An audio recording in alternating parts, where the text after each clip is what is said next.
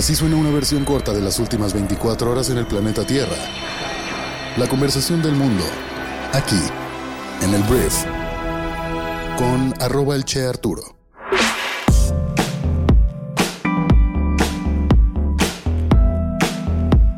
Muy buenos días, bienvenidas, bienvenidos a esto que es el brief para este viernes, viernes 8 de diciembre. Yo soy Arturo Salazar, soy tu anfitrión y uno de los fundadores de Briefy y en este podcast vas a informarte con un resumen de las noticias que debes conocer el día de hoy para ser una persona bien informada. Hoy tenemos que hablar de un montón de temas, varios que tienen que ver con México y nuestra clásica vuelta al mundo para que estés al tanto de lo que hay que conocer con respecto a la conversación del mundo. Muchísimas gracias una vez más por estar aquí y vamos a comenzar con esto que es el brief. Vamos a arrancar hablando de nuestro país y tengo que empezar hablando del presidente Andrés Manuel López Obrador que este jueves anunció que va a intentar nuevamente sacar adelante sus propuestas legislativas, algunas de ellas fallidas durante esta administración. El mandatario ha asegurado que tiene previsto enviar al Congreso para febrero un paquete que incluye la reforma al Poder Judicial y la reforma electoral. Además ha dicho que para antes de esa fecha mandará el proyecto de la Guardia Nacional. Los últimos dos ya fueron bateados, y en el primero, una nueva iniciativa que lleva meses anunciando, López Obrador busca que todos los jueces y ministros de la Suprema Corte de Justicia de la Nación sean elegidos a través del voto popular. El gobierno había dicho que intentaría pasar estas propuestas después de aplicar su plan C, el plan C o la idea del presidente es arrasar en las próximas elecciones y lograr una mayoría calificada en las cámaras para conseguir los votos necesarios en las modificaciones a la Constitución. Pero, pero, la reciente ruptura de la oposición, que ahí Movimiento Ciudadano, PAN, PRI, PRD se pelearon en Nuevo León, pues a, consideración de AMLO abre las puertas a negociarlas antes de que acabe su mandato, lo cual me parece muy llamativo. Dante Delgado, director o dirigente nacional de Movimiento Ciudadano, ha salido a decir que pues la alianza o el bloque de contención, como se le llama a esta alianza PAN, PRI, PRD, MC, todos los que van en contra de Morena para precisamente no pasar las reformas del presidente de México, ese aparato de contención está muerto, palabras de Dante Delgado, y pues obviamente cuando escuchas eso, tú como Aldo dices, es momento de lanzar una vez más estas reformas que ya me batearon, pero que en una de esas el movimiento naranja ahora decide aprobarlas. Eso es lo que tenemos de novedades en este aspecto. Algunos otros eh, legislativos o diputados, senadores de MC han salido a decir de manera muy confusa, a mi parecer, que pues el hecho de que ya no estén en el bloque de contención de las reformas no quiere decir que apoyen a Morena, pero en teoría, pues ese bloque de contención es para no apoyar a Morena. Pero bueno, veremos el siguiente año en qué resulta todo esto, pero el plan C podría adelantársele al presidente de México. Vamos a hablar de corrupción en nuestro país, porque René Gavira Segreste, ex jefe de administración de finanzas de Segalmex y quien enfrenta al menos cuatro órdenes de aprehensión por delitos de corrupción, fue detenido el día de ayer por la Fiscalía General de la República. Gavira, quien estaba prófugo de la justicia, tiene una orden de aprehensión por presunta defraudación fiscal de 2.037.000 pesos.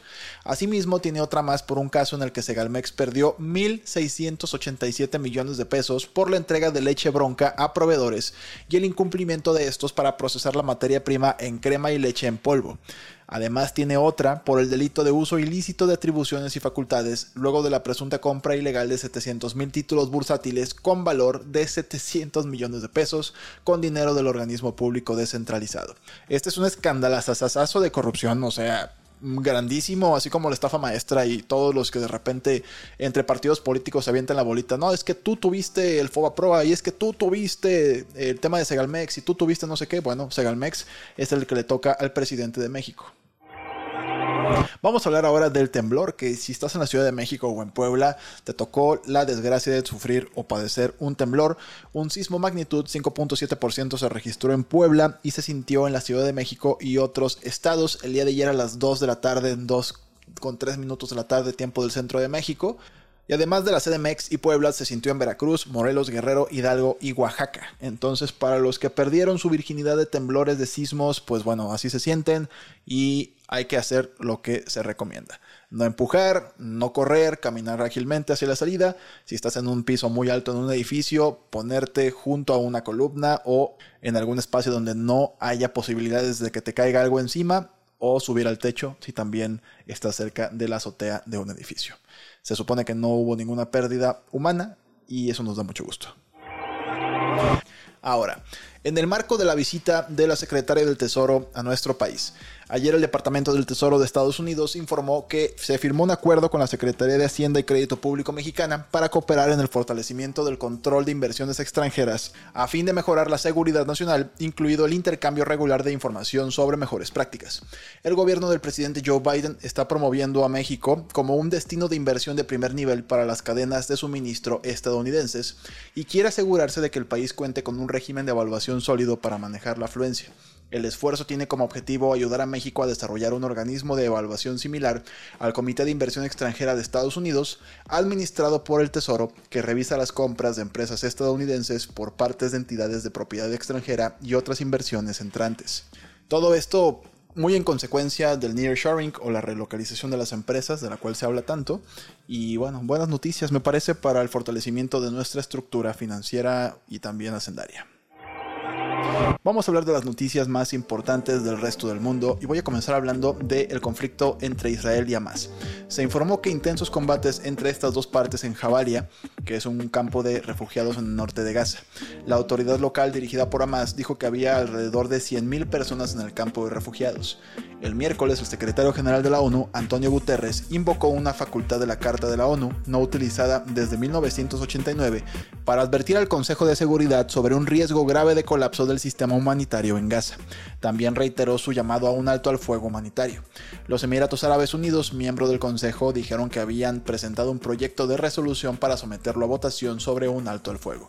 Estados Unidos ha vetado anteriormente mociones similares.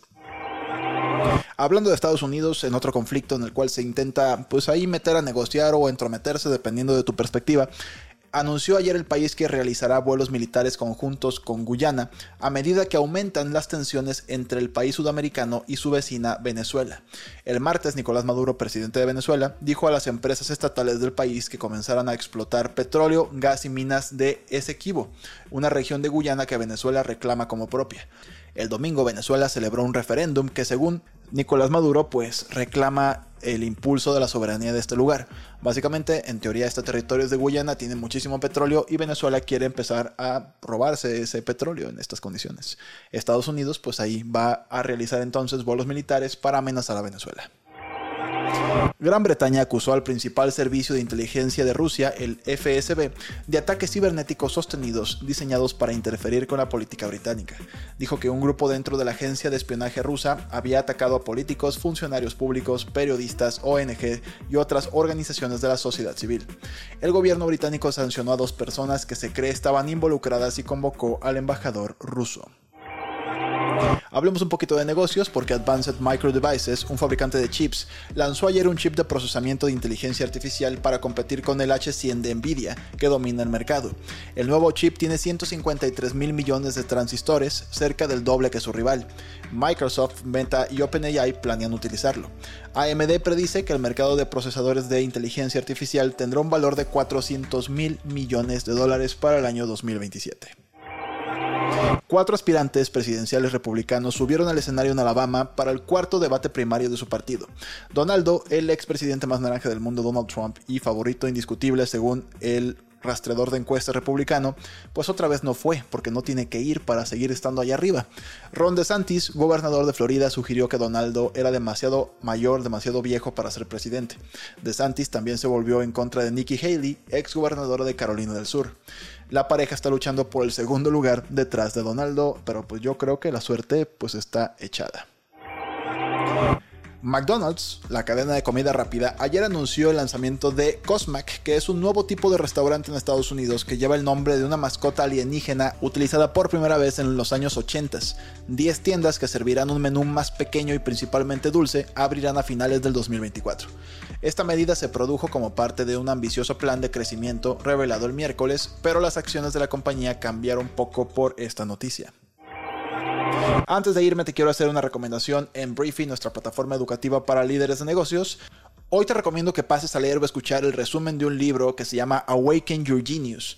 Y este libro es una guía sencilla pero filosófica para liberar los aspectos de ti mismo que no se adaptan a tu crecimiento, dejarlos ir todas esas cosas. A través de un proceso de cinco pasos, te muestra cómo puedes encontrar el camino de regreso a tu genio único y auténtico. Y el aprendizaje clave que te vas a llevar es a desaprender los hábitos que sofocan tu creatividad para despertar el genio que llevas dentro. Este libro lo puedes leer o escuchar en 16 minutos de tu tiempo y está disponible para todos nuestros suscriptores de Briefy. Si todavía no tienes Briefy, descarga nuestra app y pruébala totalmente gratis durante 14 días. Muchísimas gracias por haber estado aquí. Esta fue la conversación del mundo para este viernes, que con esto inicias tu fin de semana. Espero que te genere mucho valor, grandes conversaciones y nos escuchamos el próximo lunes en la siguiente edición de esto que es el brief. Yo soy Arturo. Adiós.